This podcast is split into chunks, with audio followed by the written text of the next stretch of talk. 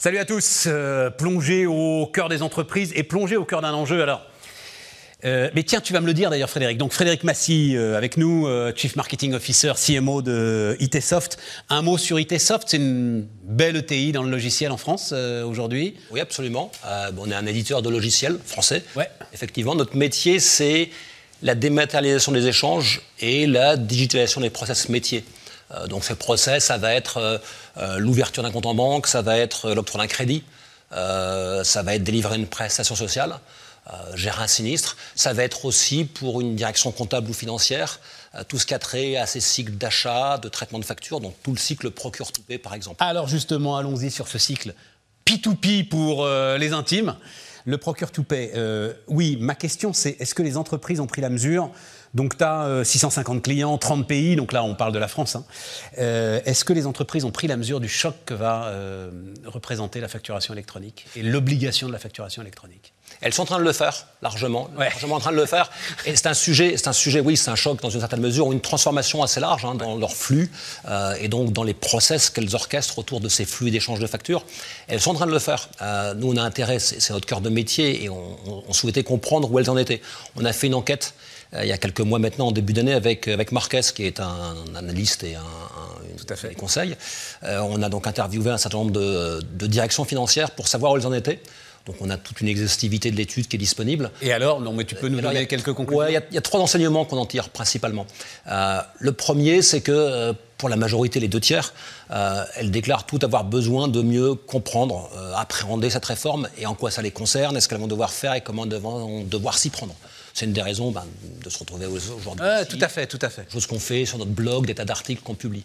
Euh, le deuxième, euh, c'est qu'elle déclare également que moins de la moitié d'entre elles, moins de 50%, aujourd'hui sont en mesure de capter, de- d'interpréter les formats de factures qui vont être imposés par cette réforme, puisque c'est un changement profond. Euh, fini euh, la facture papier, fini même, on parle de facture électronique, euh, le simple PDF via un email, euh, C'est mort. la plupart partie c'est mort. Exactement, mort. structurés Exactement. euh, structuré ou hybride, puisqu'il y aura un format euh, Facture X euh, qui combine euh, un PDF pour que vous et moi, un humain, puisse le lire, et un format structuré qui est directement compréhensible par une machine. Tout à fait. Et donc ça, il y en a comme moins de la moitié qui sont en mesure de le faire. Donc, bonne nouvelle, on peut les accompagner, puisque tous ces formats, on sait, on sait aujourd'hui déjà les lire. Et il va falloir que beaucoup de ces entreprises aillent même évangéliser tous ceux qui ont des, des petits fournisseurs. Tu penses au secteur du bâtiment, tu penses- au secteur du transport, etc. Il va falloir qu'elles soulèvent elles-mêmes le capot de leurs fournisseurs euh, pour que les choses se fassent, parce que sinon ça risque... euh, Oui, dans une certaine mesure, mais il y a également toutes les obligations réglementaires qui sont là. hein, Si on s'arrête quelques secondes sur, euh, sur le calendrier de cette réforme. hein. Ouais, Parce que cette réforme, c'est quoi hein? Aujourd'hui, tout le monde sait qu'on s'échange des documents commerciaux, bon, livraison, bon de transport, et puis des factures qui ont une valeur fiscale, juridique, euh, comptable. Euh, ces factures qu'on s'échange, un fournisseur l'envoie à son client, demain c'est stop. En fait, ça veut dire que tous les flux de factures vont devoir passer par une plateforme mis à disposition par l'État. On parle du portail public de facturation. Alors, pour ceux qui connaissent, c'est une évolution de ce qu'on fait dans la sphère publique avec Chorus, en fait. hein. Mais donc, ça veut dire qu'on ne s'enverra plus directement d'un fournisseur à un client sa facture. Tous les flux de facturation passeront par cette plateforme.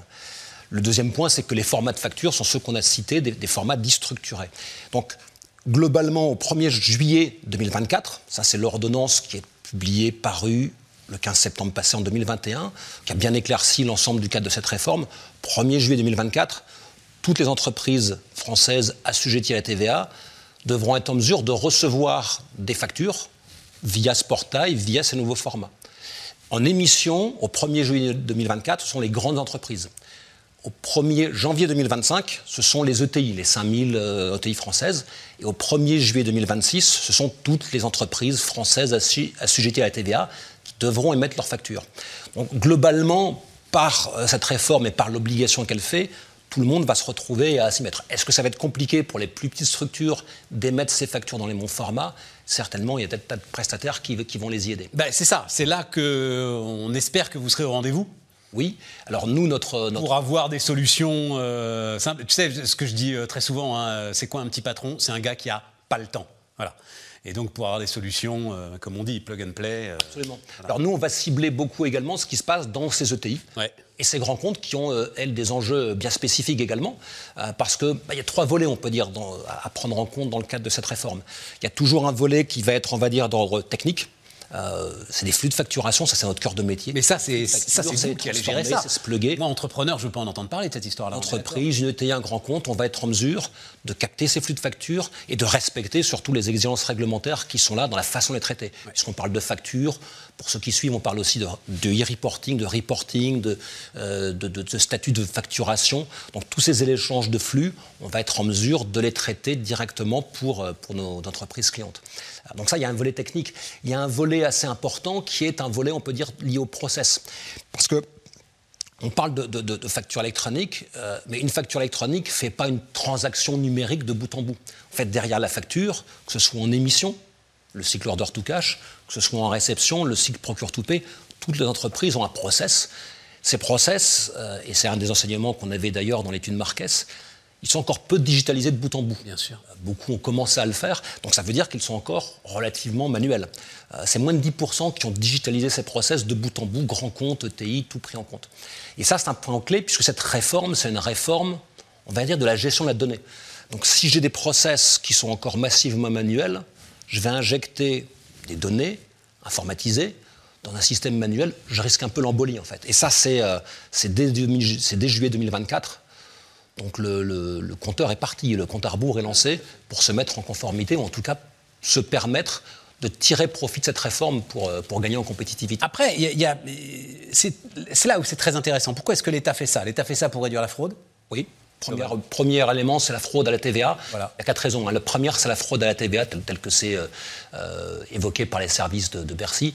Donc en France, on estime la fraude à la TVA 12 à 15 milliards d'euros par an. Donc en mettant en place le système, dans les premières années, on va récupérer quelques milliards de fraude à la TVA. C'est pas négligeable. Les estimations de fraude me font toujours sourire, moi, mais enfin bon. Bah, Celles-ci, elles sont par définition. Euh, au niveau. J'en sais rien. Enfin bon, bref. le premier non, en tout cas, c'est là. Oui, absolument. Le deuxième, c'est euh, bah, de permettre de faire ce qu'on a fait avec, euh, sur, sur, la déclaration de TVA, avec ce qu'on a tous connu sur l'impôt sur le revenu, c'est-à-dire des déclarations de TVA pré-remplies, donc simplifier la vie des entreprises. Exactement.